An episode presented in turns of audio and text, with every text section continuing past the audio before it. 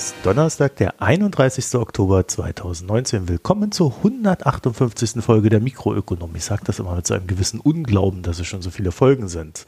Und heute mit dabei Hanna.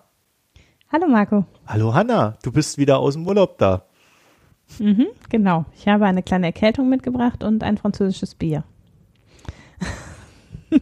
Nachdem wir jetzt gerade gesagt haben, wir lassen die Picks und das Bier weg heute. Ich habe das Bier ja auch schon auf Twitter gezeigt. Alle wissen ja schon Bescheid.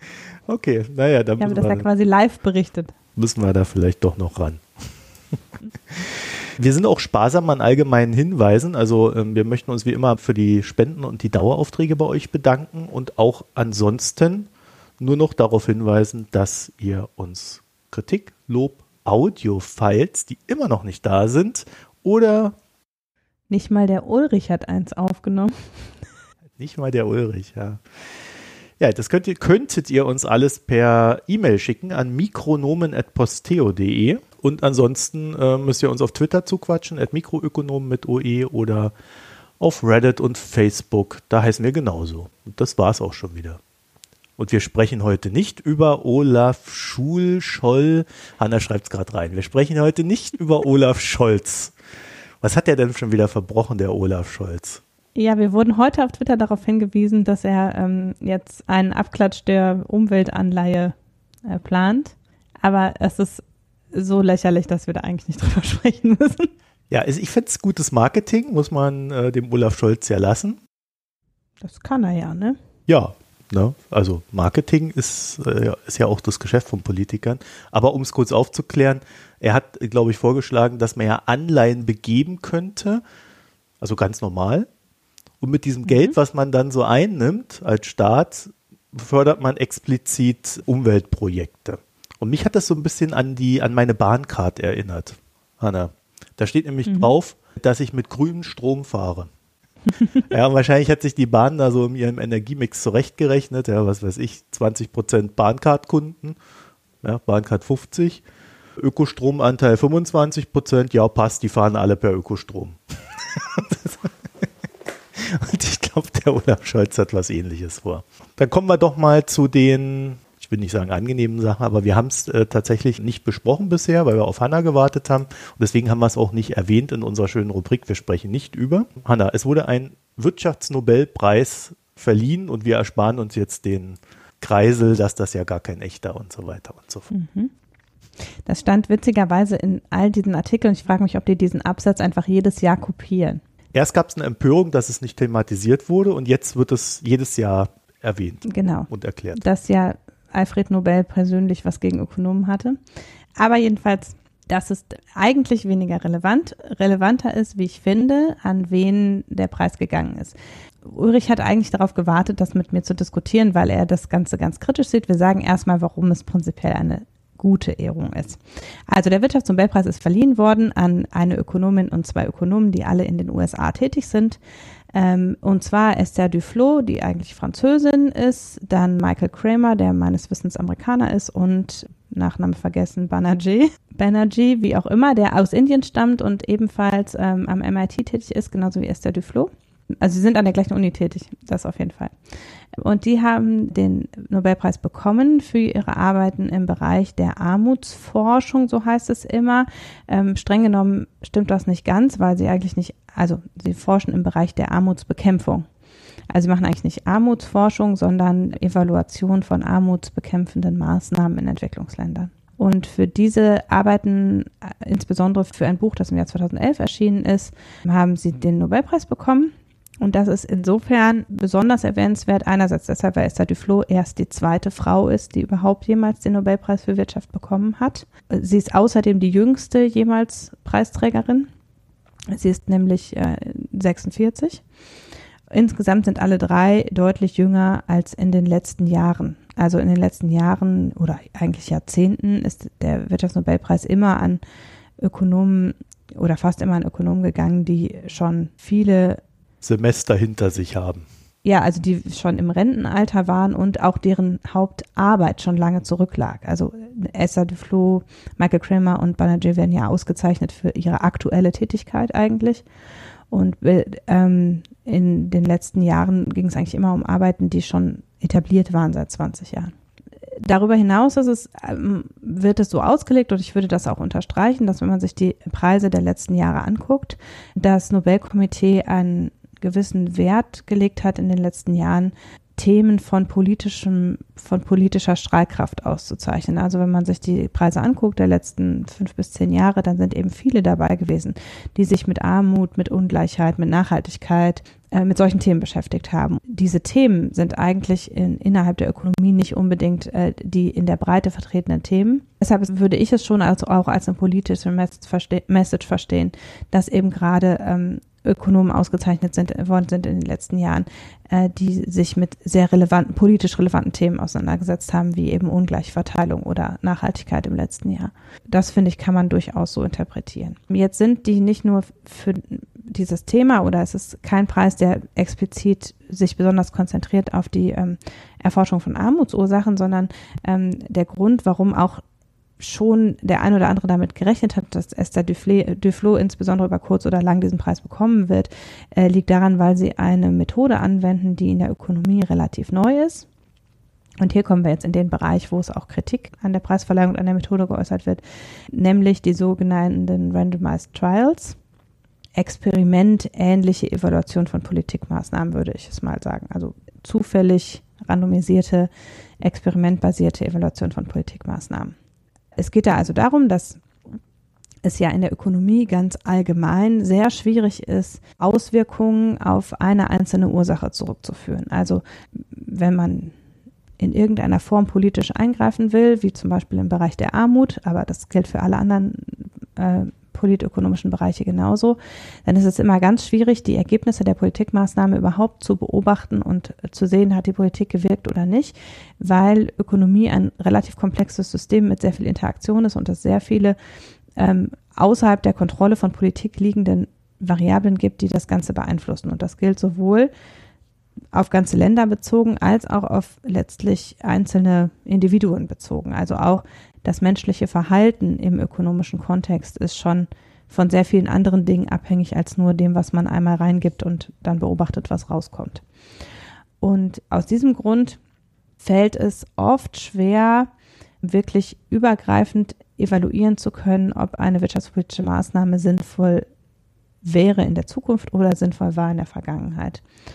Weil wir am Ende es mit Menschen und Interaktion von Menschen zu tun haben und deshalb eigentlich ähm, nicht, oder das war zumindest immer das, was man gesagt hat, man kann ähm, nicht unter Laborbedingungen sozusagen den Effekt einer Politik einzeln isoliert beobachten, weil man dafür ja quasi ein Experiment aus einem ganzen Land machen müsste. Also man müsste sagen, okay, ähm, man hat zwei Länder, die exakt vergleichbar sind und im einen Land führt man die Politikmaßnahme durch und im anderen nicht und das geht halt nicht.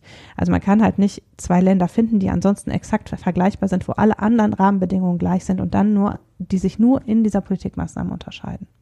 Und weil das nicht geht, haben wir insgesamt immer ein Problem mit Validierung von wirtschaftspolitischen Maßnahmen. Wir können natürlich aus Zeitreihen aus der Vergangenheit bestimmte Effekte beobachten, können mit statistischer Auswertung äh, auf die Vergangenheit gesehen äh, gucken, was ähm, für Effekte haben wir wahrscheinlich von bestimmten Maßnahmen. Wenn sie oft genug auftreten oder in, im Querschnitt in vielen Ländern auftreten, dann kann man das machen. Aber man braucht eben immer sehr viele Beobachtungen eines Ereignisses. Also es muss im Prinzip ein regelmäßig auftretendes Ereignis sein, damit man das auch mit statistischer Relevanz sagen kann.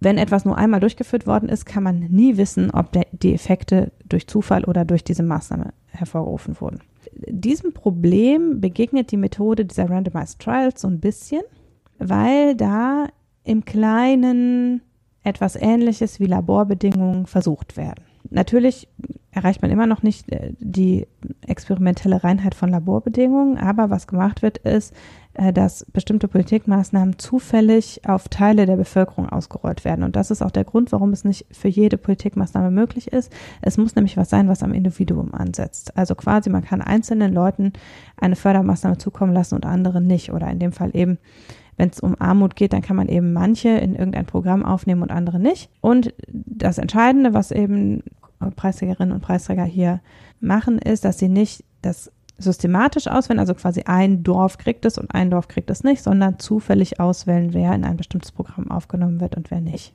Dadurch ist im Rahmen der Möglichkeiten, die in der Feldforschung möglich sind, so viel von externen Einflüssen wie möglich ausgeschaltet. Es ist, wie gesagt, immer noch damit nicht wie ein Experiment im Labor. Das kann man einfach nicht herstellen in der, im Feld. Mit dem Preis wird auch honoriert, dass diese Methode da einen ganz neuen Weg beschreibt, wirtschaftspolitische Maßnahmen zu validieren und die Effektivität von wirtschaftspolitischen Maßnahmen auf den Prüfstand zu stellen. Die Entwicklung und Anwendung dieser Methode wird damit auch mit honoriert. Also nicht nur das Thema, sondern eben auch die spezifische Methode. Ja, jetzt soll ich den Ulrich spielen, ne? Spiel mal den Ulrich. Ich habe gar keine Lust darauf, den Ulrich zu spielen. Ich freue mich, dass die Ökonomie auch in der Gegenwart angekommen ist. Um unseren Hörerinnen und Hörern das auch zu erklären, also Ulrich hat in unseren internen Chats geäußert, dass er sich fragt, warum das denn in der Wirtschaft so schwer ist, wenn das doch in der Medizin seit 70 Jahren gemacht wird. Und das ist tatsächlich eine der Möglichkeiten, die man als Kritik vorbringen kann, dass eben das jetzt schon auch jetzt in der Medizin seit Ewigkeiten gemacht wird und warum wir das nicht, äh, warum wir das nicht in der Ökonomie auch schon viel länger gemacht haben. Und die Antwort darauf ist tatsächlich ein bisschen zynisch. Das liegt nämlich daran, dass wir in einem Industrieland das niemals machen können. Würden wir hingehen und sagen, hier, wir haben hier eine prima Politikmaßnahme, sagen wir mal, es geht um Bekämpfung von Kinderarmut. Und jetzt suchen wir mal nur ein paar aus, die kriegen das, obwohl wir überzeugt sind, das ist gut. Und andere kriegen das nicht. Dann würde jeder Ethikrat, der sich mit Forschung an Menschen beschäftigt und der so ein Forschungsprojekt bewilligen sollte in einem entwickelten Land, sagen, niemals. Ich würde das dann vielleicht mehr so auf Ländern, denen die Menschenrechte irgendwas bedeuten, ja. wo sie irgendwie gelten, äh, würde ich es reduzieren. Ja, also auch wir haben ja in, in Deutschland äh, so Zonen, in denen neue Dinge ausprobiert werden. Ja, aber das ist immer systematisch. Also das, da machst du es halt nicht zufällig, sondern du, natürlich gibt es Pilotprojekte, sagen wir mal, oder Leute. Ja, es wird ausgeschrieben, glaube ich, ne? Also du ne, hast es wird ausgeschrieben und dann wird gesagt, okay, wir suchen eine Pilotregion, eine Pilotschule, eine was weiß ich, wo wir was ausprobieren wollen. Experimentelle Schulen gibt es ja und sowas. Aber du hast dann eben immer darüber Transparenz, dass die Leute an einer experimentellen Schule sind. Die Leute wissen dann völlig klar, dass sie gerade an einem Experiment teilnehmen. Ja. Die wissen, sie sind irgendwie in einer, das ist ja sogar bei der Erhebung der Fernsehquoten so, dass die Leute wissen, dass sie dieses Gerät an ihrem Fernseher hängen haben. Ja, wahrscheinlich gucken die deswegen mehr Fernsehen, ne? Oder andere Sachen, weil sie sich beobachtet fühlen. Das ist bei allem so. Man kann halt nicht hingehen und sowas wie ein Placebo verabreichen, sodass die Leute nicht wissen, kriege ich den Placebo oder, also in der Medizin ist das ja so, bei einer Doppelblindstudie in der Medizin ähm, würde man es eben so machen, also wenn man dann am Menschen, nicht mehr an Mäusen was testet, dann kriegen eben manche das Medikament und andere kriegen ein Placebo. Aber du kannst halt keine irgendwie Placebo-Politik machen. Also du kannst nicht allen erzählen, hier, ihr nehmt jetzt an irgendwas teil und den einen wird dann das Richtige geben. Also zum Beispiel, wenn es jetzt, also in, im Entwicklungsländerkontext würde das zum Beispiel bedeuten, Eins der Themen ist, dass die Bildung von Frauen die Kinderarmut reduziert, weil die dann besser wissen, äh, wie zum Beispiel Ernährung sein muss oder was Bildung für eine Bedeutung hat und so weiter. Du kannst ja nicht absichtlich Leute falsch informieren. Also die einen kriegen die richtigen Informationen und werden tatsächlich gebildet und die anderen kriegen falsche Informationen. Das geht halt nicht. Also das, kann man halt nicht machen. Das heißt, es gibt für wirtschaftspolitische Maßnahmen nicht, dass du, dass du, dass die Leute im Unwissen darüber sind, dass sie daran teilnehmen. Mhm. Und es würde eben in westlichen Ländern auch kritisch gesehen, wenn Leute einfach zufällig von irgendwas profitieren oder nicht profitieren. In Entwicklungsländern, da muss das nicht bewilligt werden, ja. Da kommt irgendeine Organisation hin, die hat Geld und die macht das einfach. Also das muss man ehrlicherweise sagen. Die gehen halt hin, die haben Forschungsgelder und dann kriegen einfach einen Teil der Leute ein Linsengericht mehr am Tag und andere nicht. Und das interessiert halt auch keinen. Und das beobachten wir im Bereich der Randomized Trials. Es gibt das Gleiche auch. Es gibt ja auch den Versuch, ähm, wirtschaftsökonomisches Denken im Labor zu testen, also quasi sozusagen Modellsituationen zu finden, in denen Leute sich genauso verhalten wie in der Realität im, in einem Verhaltenslabor. Und auch da gibt es eben, das wird auch ausgerollt in Entwicklungsländern auf da Versuchspersonen, die das quasi in Realität dann durchspielen. Und auch das wäre niemals möglich in westlichen Ländern. Man könnte sich das nicht leisten, weil man die Leute dafür sehr viel besser bezahlen müsste. Und ähm, man würde auch Schwierigkeiten haben, das bewilligt zu bekommen. Deshalb, also es ist eben schwieriger, als eine Placebo-Studie durchzuführen. Und deshalb hat es lange gedauert, bis überhaupt eben Kontexte gefunden worden sind. Das hat auch damit zu tun, dass wir uns einfach auch mehr mit ähm, genau diesen Feldern wie Armutsreduktion und so weiter beschäftigen. Also das sind eben gerade Armutsreduktion ist ein Feld, wo es halt geht, einfach einzelnen Menschen eine Maßnahme zukommen zu lassen und anderen nicht. In sehr vielen polit äh, politischen oder wirtschaftspolitischen Feldern ist es einfach nicht möglich, das auf so eine Individualebene runterzubrechen und damit kannst du erst recht nicht eine zufällige Stichprobe auswählen. Mhm. Also wenn es darum geht, was weiß ich, einen Zoll zu evaluieren, der ein ganzes Land betrifft, dann kannst du nicht ein anderes Land finden, was den Zoll nicht erhebt und was ansonsten ganz genauso ist. Du kannst halt vielleicht zwei Familien finden, die sich sonst sehr ähnlich sind und die eine wird jetzt in eine Bildungsmaßnahme gesteckt und die andere nicht. Das geht, aber es geht halt nicht im Kontext von Ländern. Es geht schon kaum im Kontext von Unternehmen. Das heißt, es gibt sehr viele ökonomische Entscheidungsprozesse, wo das einfach nicht geht. Und die Armutsforschung ist aber prädestiniert oder die Entwicklungsökonomik ist prädestiniert, solche Sachen zu machen, weil du sehr viele Ansätze, und das ist eben neu, es gibt viele entwicklungsökonomische Ansätze, die auf dem Micro-Level, also eben auf der Dorf- oder Kommunen- oder Individualebene ansetzen. Und genau diese Sachen, die kann man untersuchen. Diese, diese Maßnahmen kann man untersuchen, ob die sinnvoll sind oder nicht.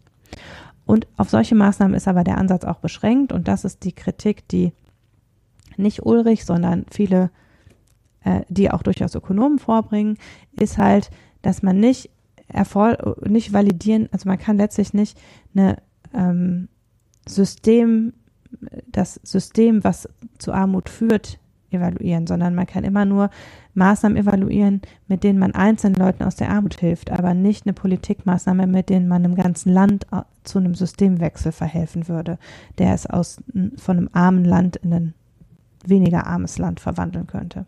Und diese ganzen systematischen Faktoren, die zu Armut führen, die eben nicht beim Individuum anzusiedeln sind, die nicht daran liegen, dass die einzelne Person wenig Bildung hat oder nicht gesund genug ist oder was auch immer, sondern die daran damit zu tun haben, dass ein Land einfach in einer schlechten Situation ist. Die kann man damit nicht untersuchen. Das ist die Kritik, die oft geäußert wird, dass das eben die Freude darüber, dass wir jetzt experimentnahe Dinge durchführen können und dass wir jetzt besser validieren können, so ein bisschen trübt, dass wir nur ein sehr eingeschränktes Feld validieren können. Ich finde das nicht dramatisch. Also aus meiner persönlichen Sicht würde ich sagen, es gibt viel ähm, entwicklungsökonomische Ansätze, die genau solche äh, sowas wie Microcredits und sowas, die alle genau auf dem Level ansetzen. Und da ist es doch gut, wenn man sie so evaluieren kann. Das heißt nicht, dass man, dass es nicht andere Sachen gibt, wo man sich trotzdem überlegen muss, wie man das aus Zeitreihen und statistisch auswerten kann. Ähm, das ist ja nicht ein Entweder-Oder. Es müssen jetzt nicht alle Dinge mit Randomized Trials ähm, überprüft werden, aber es ist gut, bei den Sachen, wo es geht, es damit zu machen. Das wäre so mein völlig mich auf keine Seite schlagende. Ähm also für mich klingen diese Kritiken ja auch immer so ein bisschen so, als ob da irgendwo so ein Stein der Weisen gesucht wird äh, mhm. mit einer ultimativen Lösung, aber äh, die gibt's halt nun mal nicht. Also die wird's auch in absehbarer Zukunft nicht geben. Äh, vor allen Dingen wird's keine systemische Le Lösung für komplexe Probleme geben, die ja dann auch in jedem Land anders sind. Von daher äh, finde ich die Kritik dann auch so ein bisschen wohlfeil, muss ich sagen. Naja, es geht nicht darum unbedingt, dass die in jedem Land gleich sind, die systemischen Lösungen. Es geht aber schon darum, dass man reichlich Gründe für eine schlechte wirtschaftliche Entwicklung finden kann, die nichts damit zu tun haben, wie die Situation der einzelnen Menschen ist, sondern die zum Beispiel in der staatlichen Organisationsform, in der Kolonialgeschichte, in ähm, der Infrastrukturentscheidungen oder in der Lage eines Landes, der geografischen Lage eines Landes begründet sind, die also für das jeweilige Land halt ein, eine übergreifende Auswirkung haben, ohne dass sie jetzt für alle Länder gleich wären, aber man weiß eben, Länder, die in diesem Punkt vergleichbar sind, sind in einer ähnlichen Situation. Also ja, aber es hilft ja nicht Länder. alles. Also natürlich wissen wir, dass wenn der böse Diktator weg ist und dort eine Regierung ist, die mehr fürs Volk arbeitet, dass das, dass das diesem Staat helfen wird auf Dauer. Mal abgesehen davon, dass es sehr offensichtlich ist, ist es ja nicht wirklich eine Lösung, weil putschte dann den Diktator weg? also, also ist, ich weiß nicht, ich kann mit solchen Lösungen dann halt nichts anfangen. Der, der, ich glaube, ja. die, die Wahrheit da ist dann halt, dass ab einem gewissen Punkt Ökonomie als solche dann halt auch gar nicht erwünscht ist, weil es halt um was anderes geht. Ja, aber wenn es zum Beispiel geht um Infrastruktur, dann ist es schon so, dass es eben, also wenn man mit sehr knappen Ressourcen haushalten muss, dass einige Dinge sehr viel erfolgreicher sein könnten als andere Dinge. Also dass ähm, zum Beispiel Bildung deutlich mehr Multiplikatoreffekt hat, als Leute einfach mit Waren auszustatten. Also lange Zeit haben wir das ja so gemacht, dass wir einfach ähm, Güter dahin verschifft haben und den Leuten gegeben haben.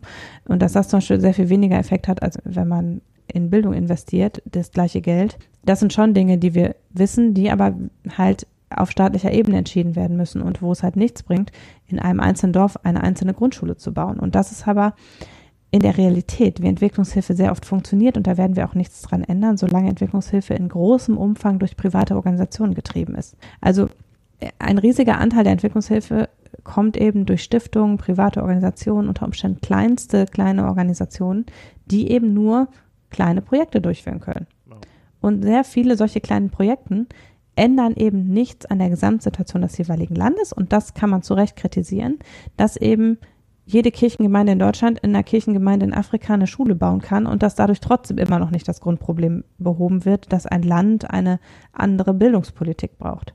Aber trotzdem gibt es eben diese ganzen kleinen Projekte und die haben auch irgendwelche Effekte und es ist auch ganz gut zu wissen, welche kleinen Projekte Sinn machen und welche nicht. Und es gibt viele Beispiele von relativ günstigen und eigentlich klein angelegten Projekten, die sehr erfolgreich sind, zumindest darin eben eine Armutsreduktion zu erreichen. Ja, jetzt wird natürlich der böse Neoliberalist wieder sagen, ja, aber wenn ich mein Geld spende, will ich natürlich auch genau wissen, was damit passiert und deswegen wird das so gemacht, wie ich das sage. Nicht so, ja. wie die Ökonomen glauben, dass es richtig ist, weil ich weiß das nämlich besser. So, wenn ihr meine Milliarden haben wollt, dann müsst ihr das so machen, wie ich will. Also, aber du weißt, worauf ich hinaus will. Ne? Für manche Sachen gibt es halt einfach keine Lösung, weil sie strukturell schon gar nicht mehr lösbar sind. Und an der Stelle können wir dann natürlich sehr genau wissen, wie es hätte besser passieren können. Aber ja, wenn es aus irgendwelchen ideologischen Gründen halt nicht sein soll, soll es halt nicht sein. Das wäre so mein Ding, weil bei mancher dieser Kritiken höre ich das halt so hinaus, ne? dass sich manche Leute halt einfach so, so eine ideale Welt wünschen aber mit der werden wir niemals arbeiten können. Wir können sie uns natürlich trotzdem wünschen. Ich will das auch niemandem wegnehmen. Ich habe den, äh, in den Shownotes unter anderem einen Artikel aus dem Spiegel. Also in, den, in der deutschen Presse sind diese kritischen Stimmen tatsächlich relativ wesentlich äh, weniger stark ausgeprägt dargestellt gewesen als in, den, in der englischsprachigen Presse, würde ich sagen. Also die meisten Artikel waren relativ unkritisch.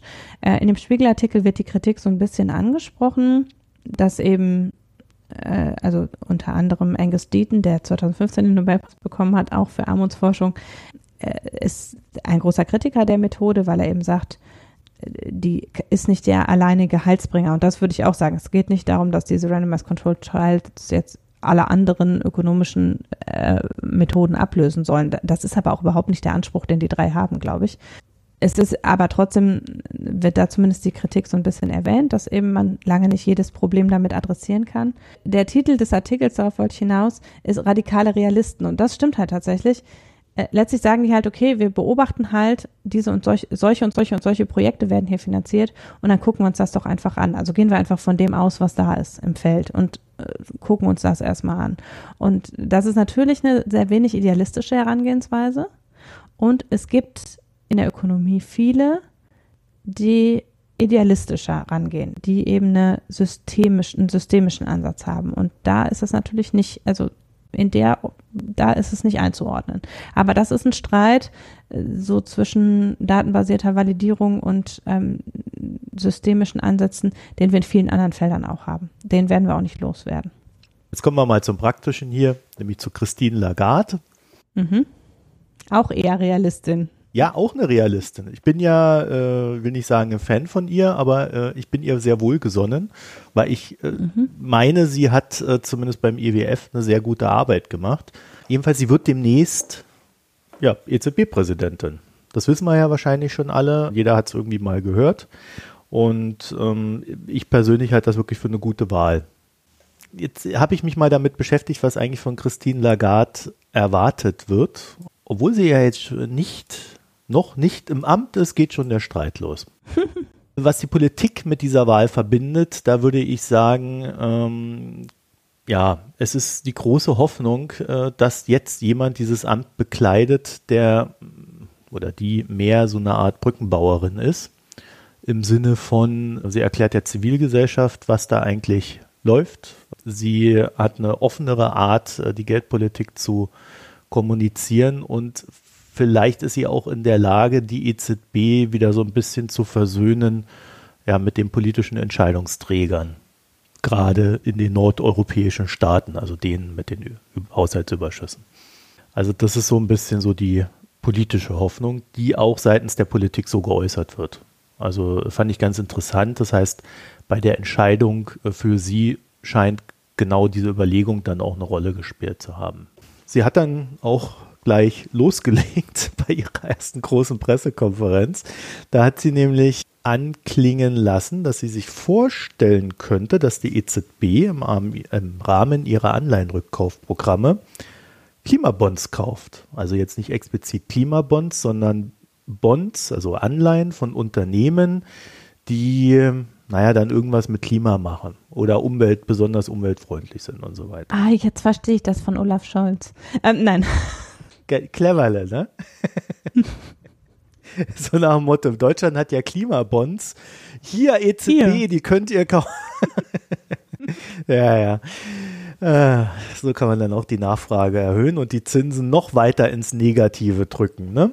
Also die EZB kauft ja auch Unternehmensanleihen. Sie beschränkt sich ja nicht mhm. nur auf äh, Staaten, sondern äh, auch Unternehmensanleihen. Und sie würde dann halt ein größeres Kontingent für nicht VW mit den SUV ausgeben, sondern dann, was weiß ich, für Anleihen von Vestas oder Nordex. Also so Windkraftbauern oder sowas. Ne? Als Beispiel. Mhm. Ohne dass ich jetzt hier Werbung für irgendjemanden machen möchte dahinter steckt so ein bisschen die Idee, dass die EZB natürlich auch eine gesellschaftliche Verantwortung hat und gesellschaftliche Entwicklungen antizipieren sollte. Vor allen Dingen auch äh, die Politik da in ihrem Streben gegen äh, klimawandelfreundliche Maßnahmen ja auch ein bisschen unterstützen könnte. Und ich muss auch sagen, ich finde das nicht ganz verkehrt, diese Überlegung. Äh, auch versehen mit der Frage, warum sollte denn die EZB Anleihen von Unternehmen kaufen, die der Gesellschaft Folgekosten aufbürden, also wie VW mit seinen SUVs.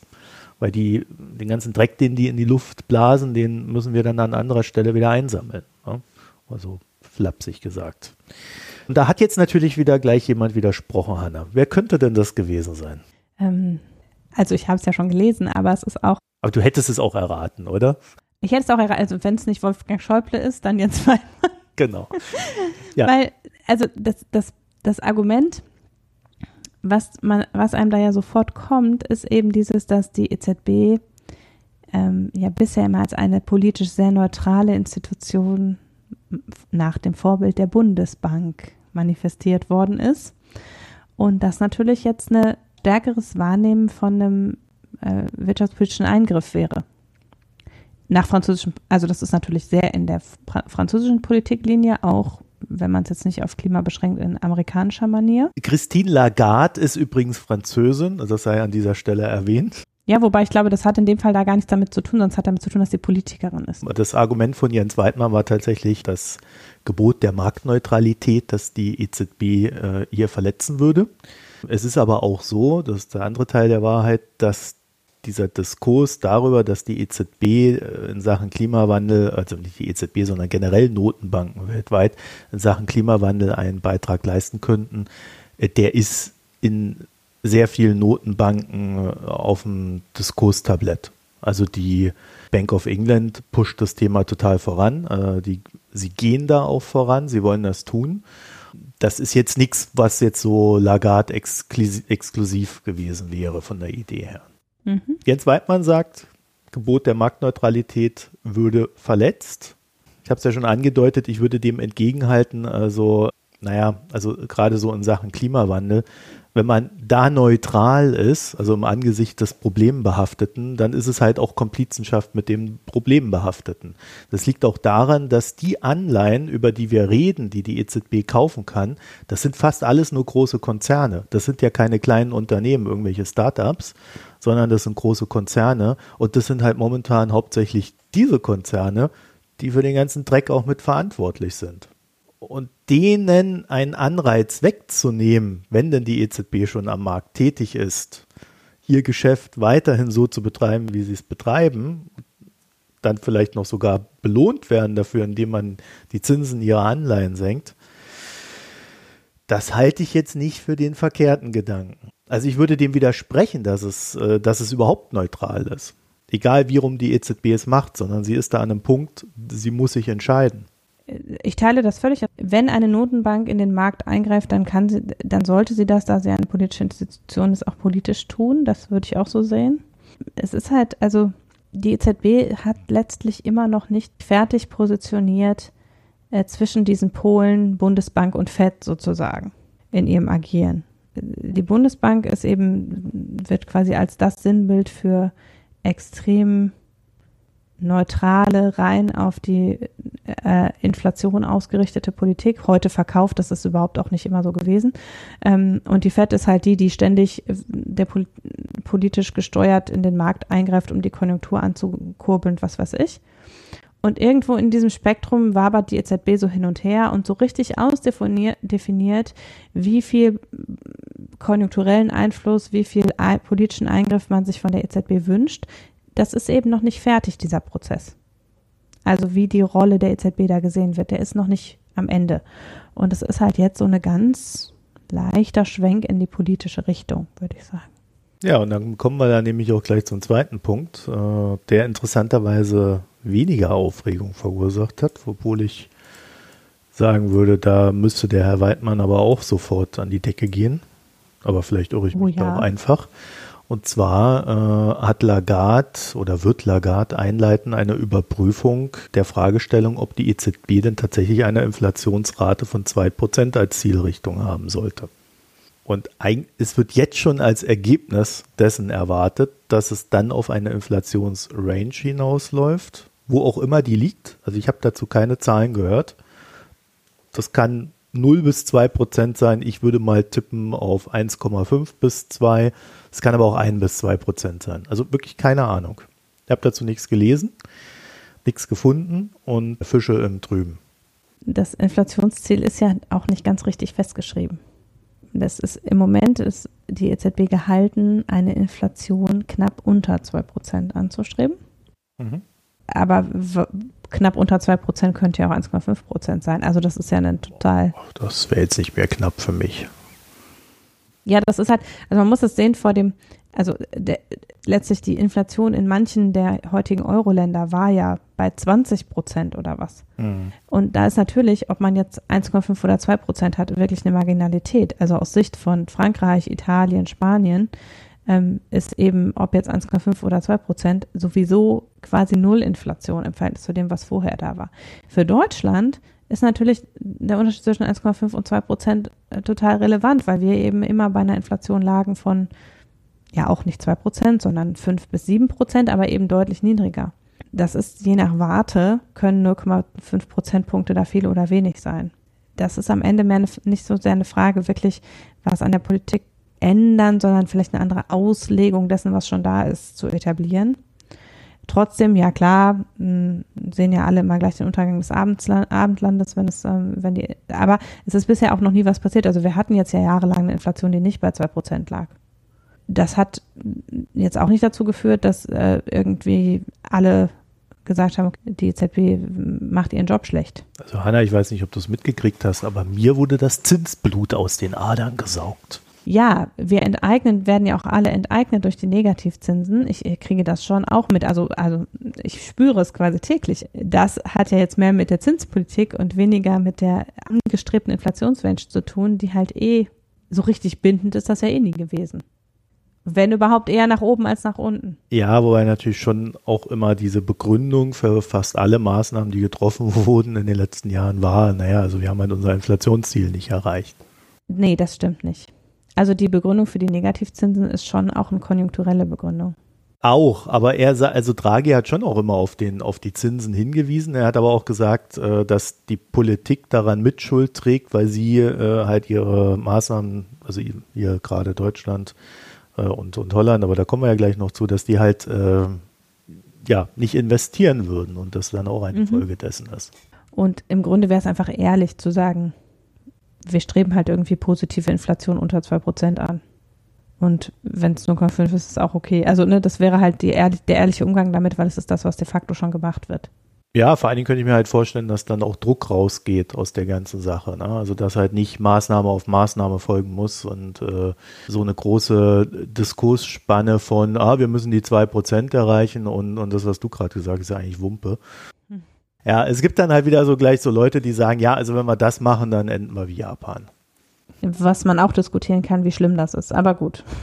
Ja, ne, vor allen Dingen, weil Japan ja auch äh, unter demografischen Aspekten leidet, die Europa ja vielleicht tatsächlich noch bevorstehen. Ja, also ähm, das sind ja nicht unbedingt alles Sachen, die nur geldpolitisch bedingt sind, sondern da gibt es auch noch andere Faktoren. Und Geldpolitik kann halt nicht die Welt ändern, wie sie ist. So, aber dann ähm, gab es äh, natürlich noch so ein Ding äh, und das hat sie dann nach ihrer großen Pressekonferenz, äh, hat sie das dann rausgehauen. Die Niederlande und Deutschland sollen ihre Haushaltsüberschüsse investieren. Ha, Überraschung. Habe ich das nicht auch letztens schon mal gesagt? Äh, ja, äh, allerdings heißt du nicht Christine Lagarde und bist nicht EZB-Präsidentin. ja. ja, also ich glaube, vor allen Dingen ist das auch so eine Aussage, die sie, glaube ich, als äh, IWF-Präsidentin schon äh, getroffen ja. hat. Ne? Also das ist, ja, ja. da ist sie völlig klar in der Sache. Sie hat es jetzt halt nochmal so ein bisschen so verpackt, äh, wir teilen uns einen Währungsraum, aber keine Budgetpolitik. Äh, und es wäre doch ganz nett, wenn Deutschland und äh, die Niederlande in Infrastruktur, Bildung, Innovation äh, und ähnliches investieren würden. Das wären auch innerhalb eines Währungsraumes legitime Investitionsziele und dadurch könnte eine größere Balance zwischen den Staaten entstehen. Dann auch so ein kleines Bonmot im Sinne von Wissen, was man vielleicht nicht unbedingt braucht. EZB-Präsidentinnen nennen keine Länder beim Namen. Hat sie aber gemacht. Das liegt daran, dass sie halt noch nicht EZB-Präsidentin ist. hat noch ein paar Tage Zeit, deswegen hat sie sich dann die Freiheit genommen. Und dann hat sie so ein Ding rausgehauen, was äh, in unserer EZB-Folge mit André Kühnlenz auch gefallen ist. André hat gemeint, naja, äh, am Ende sind die Jobs doch wichtiger. Und äh, das hat Draghi erreicht mit seiner Politik. Lagarde hat etwas Ähnliches, Ähnliches gesagt. Die Leute sollen doch lieber froh darüber sein, ihren einen Job zu haben, statt höherer Sparzinsen. Natürlich ist das so. Also natürlich ähm, können wir jetzt hier in Deutschland darüber jammern, wie wir alle, wie der deutsche Sparer, ich jetzt kommt ja insbesondere aus der CSU, wie wir alle hier enteignet werden, was ja sowieso schon eine totale Mehr ist und nichts mit der Realität zu tun hat, dass hier irgendwer enteignet wird.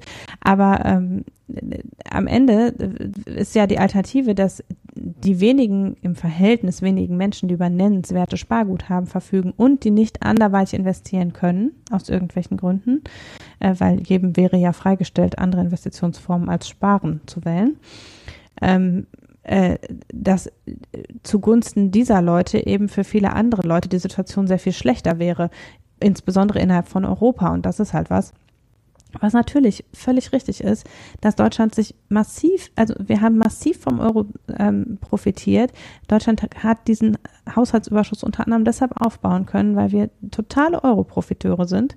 Äh, und natürlich gucken die anderen Länder uns an und sagen hier, nö, jetzt soll hier auch mal was passieren, was irgendwie im Sinne der anderen Länder ist. Und der deutsche Sparer, der da enteignet wird, es ist ja, also viele, an, viele andere Länder haben unter dem äh, der gemeinsamen Europolitik viel mehr zu leiden gehabt, als die deutschen Sparer jetzt unter den Negativzinsen zu leiden haben. Ähm, letztlich reden wir ja davon, jetzt nicht nur die Jobs in Deutschland, sondern auch davon, dass Leute in Italien und Spanien und Griechenland irgendwie wieder auf den grünen Zweig kommen, wo wir wirklich von sehr viel existenzielleren Problemen sprechen, als äh, dass wir im Moment keine Zinsen auf unsere Sparguthaben kriegen, wo es unsere freie Wahl ist, unsere Sparguthaben dann eben nicht auf Sparkonten liegen zu haben. Und das finde ich, es liegt einerseits auf der Hand. Es wäre auch im Sinne Deutschlands, wenn, wenn der Haushaltsüberschuss abgebaut würde. Und es ist auch im Sinne Deutschlands und der Jobs in Deutschland, dass die EZB diese Politik macht. Aber es ist natürlich auch die Aufgabe von jemandem, der für den gesamten Euroraum zuständig ist, nicht nur den deutschen Sparern nach dem Mund zu reden, sondern eben die ganz, den ganzen Währungsraum im Blick zu haben. Und das ist was, was in der Vergangenheit zumindest in den Anfängen der Eurozone zu wenig passiert ist eigentlich.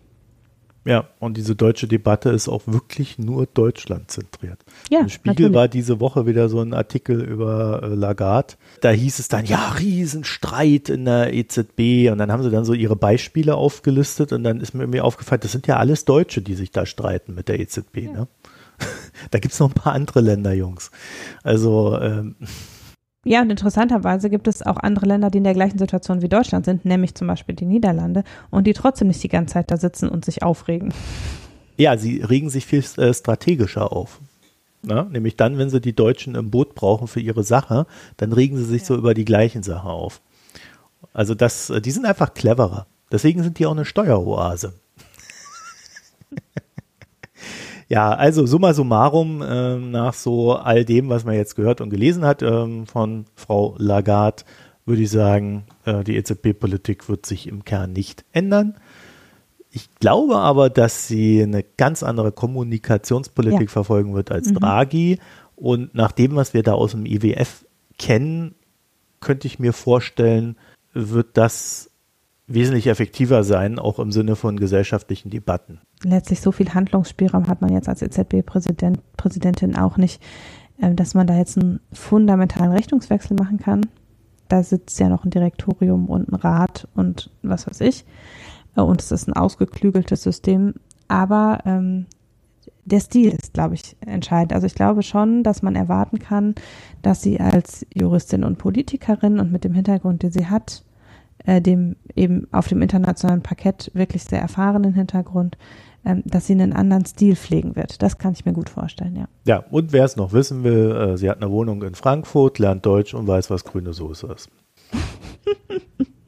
Stand das auch im Spiegel? Ähm, ich weiß nicht, wo Frage ich das her habe. Ich weiß äh, nicht, wo ja. ich das her habe. Ja, also ich, ich glaube, es könnte der Spiegel gewesen sein. Naja, aber du hast ja gerade schon erwähnt, es gibt da noch ein äh, EZB-Direktorium und auch da hat sich etwas getan. Ja, also die EZB hat verschiedene Beschlussorgane, die gemeinsam die Politik der EZB bestimmen. Das ist einerseits der EZB-Rat, der besteht aus den Mitgliedern des Direktoriums und den Präsidenten aller nationalen Zentralbanken der Mitgliedstaaten. Das sind die, die alle zusammen übrigens die Zinspolitik festlegen. Es macht also nicht der Präsident, die Präsidentin alleine und auch nicht das Direktorium alleine, sondern der EZB-Rat ist der, der für die Entscheidung über die Zinspolitik zum Beispiel ähm, äh, verantwortlich ist. Ähm, der, der EZB-Rat ist also sozusagen das große Gremium. Äh, dann gibt es das Direktorium. Da drin sind der Präsident und der Vizepräsident der EZB oder die Präsidentin dann demnächst und vier weitere Mitglieder. Und die sind sozusagen das ähm, ausführende ähm, oder der kurze Dienstweg, sagen wir mal. Das Direktorium wird ernannt vom Europäischen Rat auf Empfehlung des EZB-Rates. Das ist ja alles sehr kompliziert, weil es den Europäischen Rat und den EZB-Rat gibt. Ähm, die Dinge überschneiden sich da ja so ein bisschen. Äh, deshalb ist es kompliziert, aber jedenfalls werden die Direktoriumsmitglieder auf acht Jahre ernannt. Und wir hatten eine Deutsche im EZB-Direktorium, Sabine Lautenschläger. Und die ist überraschend nach sechs Jahren zurückgetreten. Und deshalb gab es da einen Posten nachzubesetzen, der jetzt von der Bundesregierung nachbesetzt wird. Oder wo die Bundesregierung ein Vorschlagsrecht hatte, weil ja das, die Amtszeit noch nicht abgelaufen war von Frau Lautenschläger. Und die Bundesregierung hat sich entschieden, ähm, Isabel Schnabel als äh, Direktoriumsmitglied vorzuschlagen. Also das ist auch jetzt verabschiedet worden vorgestern oder vorgestern. Also die, das, sie ist die gemeinsame Kandidatin der gesamten Koalition. Und damit gilt es als relativ sicher, dass sie auch tatsächlich dann vom Europäischen Rat auch benannt wird. Mhm. Da hat niemand ernsthaft Zweifel. Ja, kurzer Einschub. Frau Lautenschläger hat sich nie dazu geäußert, warum sie zurückgetreten nee. ist. Man geht aber davon aus, dass es eine Art von Protest gegenüber Draghis Zinspolitik Sie ist auch eine derjenigen gewesen, die oft, so wie Weidmann ja auch, in Minderheitenvotum was anderes entschieden hat. Also Weidmann war ja in seiner Funktion als Bundesbankpräsident Mitglied im EZB-Rat und sie ist eben im EZB-Direktorium Mitglied und hat eben ähnlich wie Weidmann sich relativ oft mit Minderheitenmeinung gegenüber der Mehrheitsmeinung ähm, oder den Mehrheitsentscheidungen äh, ist da, da ist sie relativ oft mit aufgefallen, so dass es auf der Hand liegt, dass es da irgendwelche Differenzen gibt, die letztlich ihr jetzt, also die sie jetzt nicht mehr mittragen wollte oder so. So richtig weiß man das nicht. Also sie hat eben an verschiedenen Stellen in letzter Zeit vermehrt Kritik geäußert und ähm, ist dann jetzt zurückgetreten, quasi kommentarlos vor vier Wochen. Ja. Und da ähm, wird jetzt also Isabel Schnabel nachnominiert was ich wirklich für eine sehr gute Entscheidung halte, möchte ich sagen. Einerseits, weil sie im Bereich Finanz- und europäische Wirtschaftspolitik wirklich sehr versiert ist. Also wenn man in Deutschland sucht nach jemandem, der in dem Gebiet versiert ist, dann ist sie eine derjenigen, die einem als allererstes einfallen. Also das muss man einfach sagen. Sie hat außerdem in letzter Zeit ja ähm, auch in, im Rahmen der Zusammenarbeit des Sachverständigenrates mit dem Schwestergremium in Frankreich schon auf der europäischen Ebene auch eben Stellung bezogen. Hat eben in, diesen, in diesem gemeinsamen Papier der französischen und deutschen Ökonomie zum Beispiel mitgewirkt. Das heißt, sie hat letztlich auch schon diese supranationale Ebene ähm, ein Stück mit abgedeckt in letzter Zeit. Ähm, und sie ist natürlich durch die Tätigkeit im Sachverständigenrat auch sensibilisiert oder hat eben auch da gezeigt, dass sie auch ähm, in der Lage ist, politisch Stellung zu beziehen aus einer informierten Position als Ökonomin heraus. Und äh, damit finde ich wirklich, ist sie eine sehr, sehr geeignete Kandidatin für das Amt. Es ist außerdem gleichzeitig auch da so, dass es vom Stil her aber sicher jemand, sie eine andere Person ist, als Sabine Lautenschläger oder Jens Weidmann es waren oder ist. Also Weidmann ist ja nach wie vor in, im EZB-Rat. Also, dass sie sicher auch da eine andere Kommunikationsart und Strategie haben würde oder wird, als es ähm, bisher der Fall war. Man mutmaßt so oder in den Artikeln stand auch, dass sie sicher eher, also sie hat sicher auch mehrfach eher pro Draghi ausgesprochen und ist eben eher eine Gleichgesinnte auch für die Politik, die Christine Lagarde vermutlich machen wird. Ja, wobei sie es immer so ausgedrückt hat, dass man die Kritik an Draghi nicht so formulieren sollte, dass die EZB beschädigt wird. Und ich finde, da hat sie, egal wo man da in dieser Diskussion steht, äh, ich finde, da hat sie einen absoluten Punkt gehabt. Die Mahnung, äh, vielleicht hat die ihr den Job gebracht, ich weiß es nicht, aber die Mahnung äh, halte ich für eine sehr wichtige, weil äh, egal wie man es nun macht und egal welche Meinung man nun hat, wichtig ist, dass der Markt und auch das Volk, also die, die, die Staaten, dieser Institution vertrauen, weil nur dann kann sie am Ende etwas bewirken. Ja, und man kann ihr auch abnehmen, so wie man es auch Christine Lagarde abnehmen kann und ähm, was zum Beispiel auch für Ursula von der Leyen gilt, dass sie wirklich überzeugt ist von der Sache. Also sie ist überzeugte Europäerin, sie ist tritt sehr überzeugt auf im Sinne einer einheitlichen EZB-Politik und damit, also sie lebt schon seit Jahren in ihren Äußerungen, äh, dass sie sachbezogen also auch wenn man sich um Einzelheiten streitet, sie letztlich in der Sache dahinter steht. Und das ist halt viel wert in, in so Kommunikationsprozessen, wenn da nicht jemand sitzt, von dem man vermuten muss, dass er ein äh, sehr stark national geprägtes Interesse da vertritt, sondern äh, jemand, der eben eher von einer sachlichen Ebene kommt. Das tut der Sache sicher gut. So. Ja. Würde ich sagen. Ja. Ich finde es eine gute Entscheidung und ich, ähm, ich kann mir schon vorstellen, dass sich so das ein oder andere da eben im Ton ändert, auch auf der ich würde einer Sache widersprechen, nicht von dem, was du gesagt hast, sondern von dem, was ich so gelesen habe. Wenn man wirklich, wenn man wirklich ernsthaft der Meinung ist, dass Lagarde inkompetent ist, dann braucht man sich eigentlich nur ihre Ausführungen der letzten Tage angucken und dann wird man merken, dass die jetzt schon ziemlich gut und ziemlich tief in diesen Diskussionen drin ist. Und äh, ich habe da überhaupt keinen Zweifel, dass da äh, eine definitive Beratung erfolgen muss. Aber ich glaube auch, dass äh, Lagarde jemand ist, der halt zuhört und äh, nichts abbügelt. Und ich glaube, das könnte der, der Unterschied im gegenseitigen Umgang sein. Ähm, da hörte man über Draghi anderes und äh, in dem Sinne wäre das dann ja auch alles sehr erfreulich. Und wenn dann auch noch äh, kompetente Leute an ihrer Seite stehen, zusätzlich, dann tut es ja vielleicht auch der Institution und ihrem Außenauftritt als Gesamten gut. Mhm. Deswegen finde ich das, finde ich auch tatsächlich eine super Wahl. Also ich bin da auch sehr zufrieden. Ist ja auch selten. Also es ist ja, das war, als wir über die Nominierung von Christine Lagarde gesprochen haben, war das ja auch schon mal Thema, dass eben das ja äh, in deutschen Zeitungen sehr betont wurde, dass sie ja Juristin sei. Mhm. Und jetzt muss man einfach sagen, aber letztlich ist das ja nicht der, sie ist ja nicht in dem Amt, weil sie Juristin ist. Also sie ist ja nicht aus einer aus einem Gericht berufen worden auf das Amt, sondern sie ist in dem Amt, weil sie eine versierte Wirtschaftspolitikerin ist, erst in der französischen Politik und dann in der internationalen Politik und weil das Amt halt ein politisches Amt ist. Und das wird halt da so in, gerne übersehen, dass äh, jemand, der jetzt, also, die ist ja seit Jahrzehnten nicht als Juristin tätig, wenn man mal ehrlich ist. Vielleicht muss man es mal sagen, sie war Wirtschaftsministerin, sie war Finanzministerin und sie war IWS-Chefin. Und dann war sie IWF-Chefin, ja. Und das ist halt, also sie bringen damit umgekehrt, jetzt wenn man es auch mit Draghi vergleicht, eben Erfahrung auf dem internationalen Parkett mit, die ja nur nützlich sein kann in so einer Kommunikationsrolle. Also es ist ja ganz vorrangig eine Kommunikationsrolle. Und ähm, das ist also diese, auch, auch Isabel Schnabel hat ja ganz vorsichtig diese Kritik geäußert, von wegen, dass es ja schon bemerkenswert war, dass eine Juristin Chefin der Zentralbank sein kann. Aber ich ich würde Isabel Schnabel nicht unterstellen, dass sie denkt, dass Christine Lagarde inkompetent ist.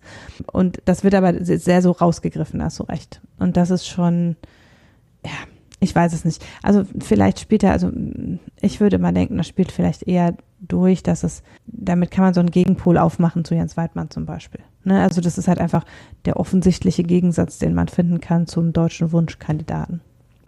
Äh, ich glaube, die sind halt, die sind halt angesäuert, äh, dass es Weidmann nicht geworden ist. Äh, ja, Sie sind generell genau. mit dieser Politik unzufrieden. Jetzt werden halt die Erbsen gezählt. Deswegen sagt man bei der Süddeutschen auch ähm, Strafzinsen und nicht Negativzinsen. Das ist mir alles zu einseitig. Diese Themen werden nicht vernünftig verhandelt. Und ich hoffe einfach, dass man da mit Lagarde dann künftig fairer umgeht, auch im Sinne der Fachkompetenz. Und das hat dann auch was mit Fachkompetenz und Journalisten zu tun. Dabei können wir es ja, glaube ich, belassen in, in der Hinsicht und haben aber dann noch eine Folgeerscheinung des Ganzen. Ne? Also wenn äh, genau. Isabel Schnabel zur EZB aufrückt, dann wird ja ein Posten frei. Ne? Ja, also äh, es wird dann quasi außerplanmäßig ein Posten frei, weil eigentlich ist das ja so, Isabel Schnabel ist ja bisher Wirtschaftsweise, also im Sachverständigenrat, äh, derzeit als einzige Frau und normalerweise ähm, der Sachverständigenrat hat fünf Mitglieder, die jeweils nominiert werden auf, ich glaube, acht Jahre. Ja, das führt dazu, dass ungefähr alle anderthalb Jahre einer der Posten neu zu besetzen ist, weil das so rollierend passiert. Und äh, wir hatten ja die Neubenennung von Achim Truger im letzten Jahr, der nachgerückt ist für Peter Bofinger. Mhm. Im nächsten Jahr läuft die Amtszeit von Christoph Schmidt aus, der ja jetzt Vorsitzender des Sachverständigenrates ist derzeit und der scheinbar auch nicht wieder antreten wird weil die Möglichkeit gibt es ja.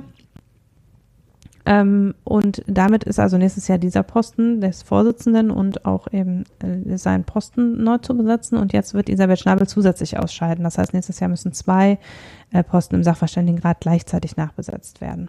Und dann scheidet ja Volker Wieland aus in 2021. Also es kommt jetzt so zack, zack, zack. Äh, so müssen jetzt, äh, werden da jetzt relativ viel, äh, viele Nachbesetzungen erfolgen. Ähm, und gleichzeitig haben wir schon, als Achim Truger nominiert wurde, ein wenig darüber gemeckert, dass da nur eine Frau im Sachverständigenrat ist ähm, mit Isabel Schnabel. Jetzt ist die eine Frau dann auch noch weg vom Fenster. Und damit ist es eigentlich sehr offensichtlich, dass man ehrlicherweise zwei Frauen berufen müsste. Eine zumindest, weil eben es schon schwierig zu argumentieren wäre, Isabel Schnabel ähm, dafür eine Nach als Nachbesetzung dann einen Mann zu nominieren und wieder ein rein männliches Gremium zu haben. Aber eigentlich ist ja schon bei den letzten Nominierungen, also bei Achim Truger war es ja so, dass ja, da hatten ja die Gewerkschaften das Vorschlagsrecht. Dadurch ist da nicht reingeredet worden und da ist aber dann gesagt worden, okay, aber bei der nächsten planmäßigen Besetzung muss dann eigentlich eine Frau, weil eben durch Truger wieder ein Mann nominiert worden ist. Und da ist eben äh, jetzt die Frage, wer kommt da überhaupt in Frage, weil ja es, wie wir wissen und äh, schon vielfach diskutiert haben, enorm wenig Frauen in den, in, in den, sagen wir mal, oberen 20 oder so der Ökonomenschaft in Deutschland gibt. Ähm, oder zumindest, also es gibt durchaus Wirtschaftsprofessorinnen, aber die sind, die erreichen nicht die gleiche Reichweite. Also insbesondere nicht die gleiche politische Reichweite. Also wenn man sich die Rankings anguckt, die auch die Medienreichweite mit einbeziehen, dann sind insbesondere da schon sowieso wenige Frauen in den Top 100 oder so und dann schon mal gar nicht hinter den oberen 10, abgesehen von Isabel Schnabel, die ja durch ihre Tätigkeit im Sachverständigenrat erheblich mehr Reichweite hat, als sie davor hatte. Auch deshalb, weil sie auf Twitter sehr aktiv ist und so, also ne, das, das geht alles Hand in Hand. Aber ähm, natürlich ist es, wenn man als Wirtschaftsweise tätig ist, dann ist es automatisch so, dass man sehr viel Reichweite bekommt, so wie eben die Präsidenten der Wirtschaftsforschungsinstitute relativ viel Reichweite haben. Da kommt es quasi qua Amt. Und zum Beispiel haben wir kein einziges Wirtschaftsforschungsinstitut in Deutschland, was von einer Frau geleitet wird, sodass eben die Chefs der Wirtschaftsforschungsinstitute, die als natürliche Kandidaten für den Sachverständigenrat zählen würden, eben alle Männer sind. Und ähm, da kann man jetzt mal lustig nachdenken oder so ein bisschen Raten spielen. Jetzt muss man ja auch noch bedenken, dass die Wirtschaftsweisen zusätzlich alle irgendwie immer einen Fach, äh, einen bestimmten Fachbereich vertreten. Also man kann jetzt auch nicht fünf Arbeitsmarktökonomen berufen oder was weiß ich. Mhm. Ähm, und das, das macht es schon schwierig, das jetzt ähm, da auszuklügeln. Oder es wird zumindest spannend, das hinzukriegen. Ja, du hast ja hier so einen Artikel verlinkt, wo dann auch gleich mal so drei Frauen genannt werden. Zwei von denen wären mir auch eingefallen. Die dritte ehrlich gesagt nicht. Also wer, wenn ich gefragt werde, ja, wer käme denn von den Frauen noch in Frage, ist Nicola Fuchs-Schündeln immer die erste, die ich sage. Okay. Also Nicola Fuchs-Schündeln ist Professorin in Frankfurt und hat einen Lehrstuhl für Makroökonomie und Entwicklung. Das heißt, sie ähm, vertritt zumindest grob den makroökonomischen Bereich, aus dem auch Isabel Schnabel kommt. Das ist das, der eine der Punkt, der da dafür spricht, weil Christoph Schmidt ist Mikroökonom und ähm, äh, beschäftigt sich unter anderem mit Arbeitsmarkt. Das heißt, da ähm, muss man eben auch gucken, ja, wer auf welchem, wo entstehen da Lücken und Isabel Schnabel vertritt eben ja den ganzen Bereich Finanzmärkte und Makroökonomik im, äh, im Sachverständigenrat und da muss man ja auch irgendwie jemand finden, nachfinden. Ähm, und äh, Nicola Fuchs-Schündeln ist eben relativ äh, oder ist, ist eben engagiert auch schon auf dem internationalen politischen äh, Parkett, weil sie ist vor kurzem berufen worden in den deutsch-französischen Expertenrat und sie hat einen sehr beeindruckenden Lebenslauf und ist eben nach einer Tätigkeit in Harvard zurückgekommen nach Deutschland, hat also auch internationale Erfahrungen und wäre immer so die, wenn, wenn jetzt Leute sagen, ja, aber es gibt gar keine Ökonomin, dann sage ich ja doch, Nikola Fuchs-Schündeln gibt es noch. so. Und dann äh, die andere, die mir auch eingefallen wäre, ist Claudia Kempfert. Ähm, bei Claudia Kempfert muss man sagen, die ist allerdings so ein Nischenprodukt. Ne? Also Claudia Kempfert ist unglaublich sichtbar. Die erfüllt nämlich genau das, was du eben gesagt hast, dass die meisten Frauen nicht erfüllen. Äh, erfüllt sie in Übermaß, ne? würde ich genau. sagen. Genau. Also Claudia Kempfert ist sehr präsent. Ja aber eben mit einem Thema, was bisher im Sachverständigenrat gar nicht vertreten ist. Sie ist nämlich Umweltökonomin. Ja, aber was wir doch genau brauchen momentan. Natürlich, aber da äh, muss man eben gucken, okay, dann müssen wir uns von anderen Themen vielleicht verabschieden. Also da sind jetzt Nachbesetzungen zu machen, wenn wir eine Umweltökonomin aufnehmen, so wie wir auch jemanden für Digitalisierung bräuchten, wenn wir mal ehrlich sind. Dann sind eben vielleicht andere Themenbereiche, die sich dann auf die anderen verteilen müssen und die man dann so mitmachen muss. Ne? Dieses dahergebrachte quasi, dass man jemand hat für Arbeitsmarkt und jemand für Arbeitgeber und jemand für Makro und jemand für Mikro, jemand, der Banken macht, so, äh, das geht dann halt nicht mehr, weil ähm, dann müssen eben ein Teil der Bereiche zusammengelegt werden, wenn wir Umweltökonomie und Digitalisierung, die beide notwendig wären, auch noch aufnehmen. Ja, aber ich meine, sie macht ja Energieverkehr und Umwelt. Also ich meine, da hat sie gleich drei Themen abgedeckt. Und das auch noch mit jemandem, der kompetent ist. Also da muss ich wirklich sagen, also wenn wir über Kompetenz reden, in dem Bereich gibt es, glaube ich, ganz, ganz wenige, die da mithalten können. Ne? Und das fände ich jetzt äh, auch im Sinne dessen, dass wir ja sagen, wir wollen äh, auch, auch seitens der Politik uns jetzt hier mit Klimawandel beschäftigen, wir wollen äh, da Lösungen finden.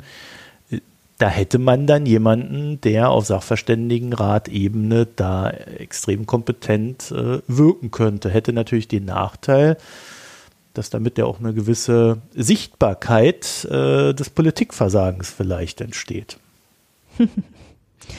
ja, ähm, dann, ähm, also ich würde auch sagen, Claudia Kempfert erfüllt da sicher so die, die, die Strahlkraft sozusagen. Äh, sie ist relativ jung für das Amt, aber das gilt für, galt für Isabel Schnabel auch, als sie berufen wurde. Und äh, wäre ansonsten eine der Kandidatinnen, die sicher auch noch in Frage käme. Äh, ganz interessant fand ich, dass die ähm, dritte, die da in dem Artikel benannt wird, nämlich Heike Schweizer, die Wettbewerbsrechtlerin ist, übrigens auch Juristin ist äh, und den Bereich Digitalisierung abdecken könnte, die taucht halt überhaupt nicht auf in Deutschland in der Debatte darüber, wer hier wichtige Ökonomen sind. Also ähm, die ist halt auf europäischer Ebene aktiv und ist, ist fachlich äh, genau in dem Bereich Digitalisierung und Wettbewerb eben auch versiert, keine Frage.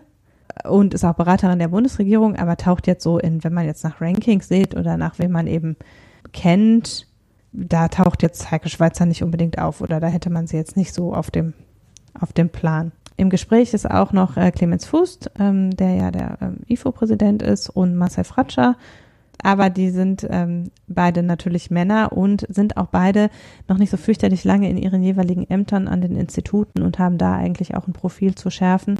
Christoph Schmidt ist ja auch Institutspräsident vom RWI ähm, Leibniz-Institut. Christoph Schmidt war schon sehr lange Institutspräsident, als er in den Sachverständigenrat berufen wurde. Im Vergleich dazu sind Fust und Fratscher eben relativ kurz erst in dem Amt und deshalb sehr eingebunden in die Ausrichtung und Schärfung der jeweiligen Institute. Ja, ja. Außerdem sind es ja Männer, ne? Das ist ja auch ein Politikum. Der, es wird ja das Jahr danach schon wieder ein Posten frei. Also man könnte ja jetzt auch zwei Frauen berufen, aber schon einen in der Hinterhand haben für das Jahr danach.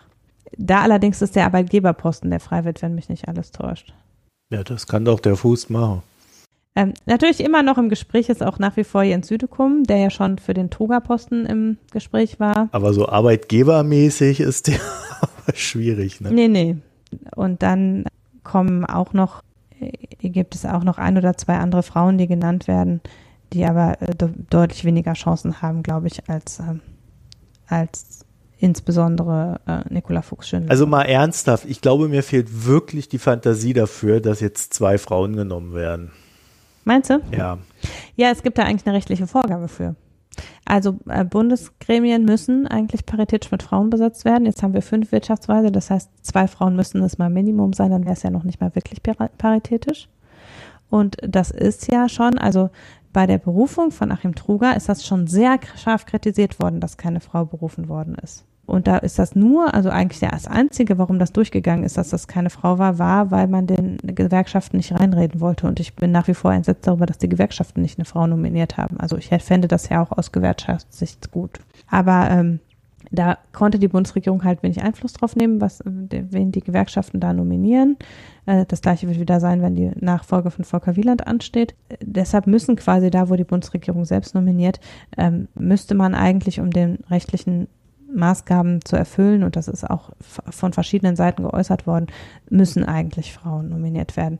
Und es ist doch auch so, dass auch aus, nicht nur aus der Politik, wo es halt eine Vorgabe ist, sondern auch aus der wirtschaftswissenschaftlichen Community selbst ähm, schon mehrheitlich geäußert wird, dass es eigentlich notwendig wäre, zwei Frauen zu berufen. Und gar nicht so sehr, also jetzt, wir wollen es auch nicht auf dieses Quotenziel reduzieren. Das ist ja auch eine Frage der Diversität von Gremien und ähm, sowohl inhaltlich eben als auch was Kommunikationsstrategie und Blick auf Dinge und so weiter anbelangt. Das ist eben bei aller Liebe, dass es nicht so fürchterlich viele äh, Ökonominnen gibt. Es gibt halt schon mehr als eine. Mir fehlt auch bei gesetzlichen Vorgaben, gerade weil es ja immer wieder mal umgegangen wurde und um ja, fehlt mir so ein bisschen die Fantasie, dass es jetzt wirklich zwei Frauen werden. Ich, eine ist definitiv gesetzt, dann vermutlich als Ersatz für Isabel Schnabel. Aber mir fehlt echt ein bisschen die Fantasie, Hanna. Aber das zeigt halt, wie, wie krass das ist. Ne? Hm. Wenn, wenn mir dafür die Fantasie fehlt, dass eine gesetzliche Vorgabe umgesetzt wird. Ja, ich meine, das sieht man ja auch in allen anderen in Ministerien, Abteilungsleiterebenen, in, in Bundesgremien und so weiter. Aber es ist natürlich, also wir können das nicht wegdiskutieren. Das ähm, jüngste FATS-Ranking ist ein paar Wochen alt. Auch da gab es wieder sechs Frauen unter den Top 100. Ja, aber wie sollen sie denn auch reinkommen, ne? Also wenn man sie auf so eine Posten nicht hebt, äh, dann kommen sie halt nicht rein. Ja, schon auch. Und das, das ist natürlich auch an die Adresse. Also jetzt können sich ja die Präsidenten der Wirtschaftsforschungsinstitute alle schön äußern, dass da mal eine Frau berufen werden sollte. Wie gesagt, die Präsidenten der Wirtschaftsforschungsinstitute sind ja auch alle Männer. Ähm, also vor der eigenen Haustür wäre da auch was ja, zu tun. Wer tritt zurück, um den Platz für eine Frau freizumachen?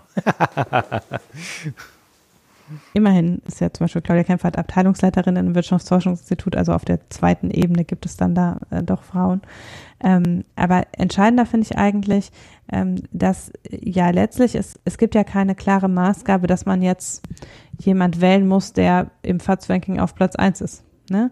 Die, mhm. Es gibt überhaupt keine Vorgabe, wie diese Leute berufen werden sondern das ist halt so eine, ja, es muss schon jemand sein, der ausgewiesen ist und anerkannt ist. Wir sehen an Achim Truger, dass da das ja sehr in Zweifel gezogen ist, dass er, worden ist, dass er anerkannt und ausgewiesen genug ist und dass es trotzdem aber am Ende auch kein K.O.-Kriterium war, dass bestimmte Leute gesagt haben, der ist aber jetzt nicht ausgewiesen genug. Und von daher äh, muss man eben sich auch fragen, wie entstehen diese Rankings, auf Basis von welcher Sichtbarkeit äh, entsteht das und äh, decken wir damit die fachliche Kompetenz ausreichend genug ab, dass das der alleinige Aussagepunkt sein sollte. Und suchen wir nicht vielleicht, also gerade wenn wir sagen, okay, das wäre eine Chance jetzt, wenn zwei Posten neu zu besetzen sind, ist das ja auch eine Chance, dem Ganzen inhaltlich nochmal einen aktuelleren Anstrich zu geben, sagen wir mal. Und ist es dann nicht sinnvoller, genau für die spezifischen Bereiche versierte Leute zu suchen, wo eben dann Claudia Kempfert natürlich insbesondere reinspielt, dass man sagt, ja, okay, wir haben aber Themen, die sind jetzt relevant und wir suchen jetzt in den Themenbereichen nach Leuten, die da fachlich Kompetenz mitbringen und nicht so sehr nach denen, die immer laut auf Twitter und in der FAZ rumschreien. Ähm, und das, ähm, das kann am Ende, also gerade die mediale Sichtbarkeit ist halt so eine self-fulfilling prophecy. Also ich halte mediale Sichtbar Sichtbarkeit halte ich für kein relevantes Kriterium, wenn es um Fachliches geht. Ich finde, man sieht auch am Achim Truger, dass es durchaus kompetente Leute gibt, die eben nicht oben auf diesen Listen stehen.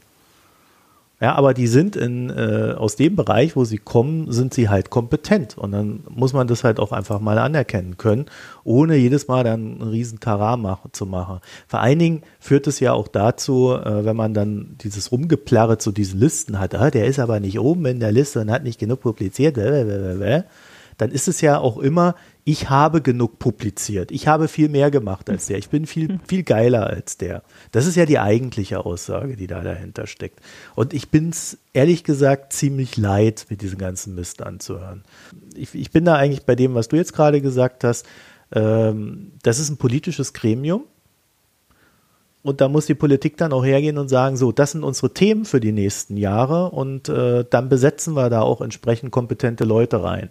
Und äh, in dem Fall wäre das jetzt äh, Claudia Kempfert, wenn es denn in dem Bereich Umwelt äh, politischerseits etwas geben sollte. Ja, es gibt sicherlich auch andere kompetente Ökonomen in dem Bereich, dann sollen sie sich halt mit denen beschäftigen. Ne?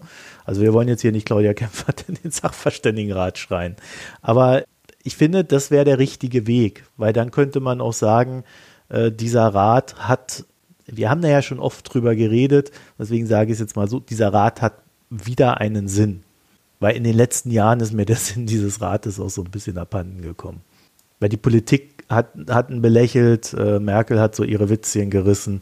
Äh, öffentliche Debatten sind ja auch nicht so richtig äh, da losgetreten worden, obwohl es jedes Mal, wenn da so ein Bericht kommt, einen riesen Bohai gibt. Relevanz entsteht halt auch durch Aktualität. Mhm.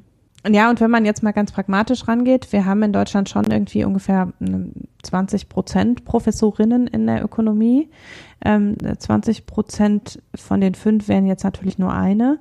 Aber äh, es heißt, also man muss jetzt auch nicht, es ist jetzt nicht so, dass wir von drei Frauen in Deutschland zwei in den Sachverständigenrat berufen wollen, sondern wir reden schon von einer nennenswerten Zahl an Ökonominnen, die wir an deutschen Universitäten oder wie auch immer äh, im deutschsprachigen Raum haben und die Deutsche sind. Und das ist nämlich übrigens die Voraussetzung. Echt? Das ist auch noch, da muss man Deutsch sein? Aha, interessant. Man muss dafür nicht an der deutschen Universität sein, meines Wissens. Also es wäre auch möglich, jemanden ja. zu berufen, der gerade im Ausland tätig ist. Und damit macht man nochmal eine ganz andere Gruppe auf, die wir jetzt hier auch gar nicht so sehen unter Umständen. Aber wir haben, und das sind ja nur die Professorinnen, man kann jetzt auch an die Institute gehen, da mag es auch welche geben, die gar keine Professorinnen sind und die trotzdem ähm, seit Jahren versiert in manchen Themen arbeiten.